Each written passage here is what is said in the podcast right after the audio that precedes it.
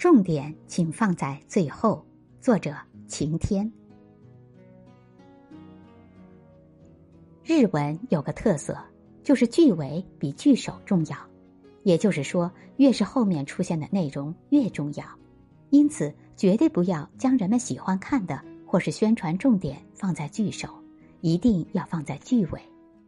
比方说，卖和服给京都人时，要说：“这是使用大阪的丝线，但是在京都制成的。”相反，卖和服给大阪人时，要说：“这是在京都织成，但是使用的是大阪的丝线。”这样一定能让对方感兴趣。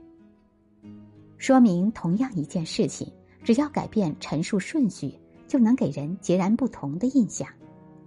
下面这些例句，前者就给人否定的感觉：工作效率高，但是个性随便；个性随便，但是工作效率高；头脑很好，但是女性关系复杂；女性关系复杂，但是头脑很好；很努力，但是最近没有精神。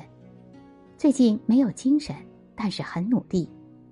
便宜但是难吃，难吃但是便宜。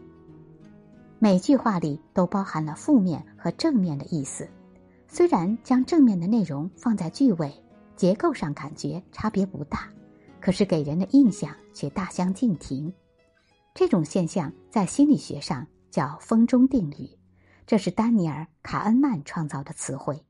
意思是说，对体验记忆有两个因素决定：高峰时与结束时的感觉。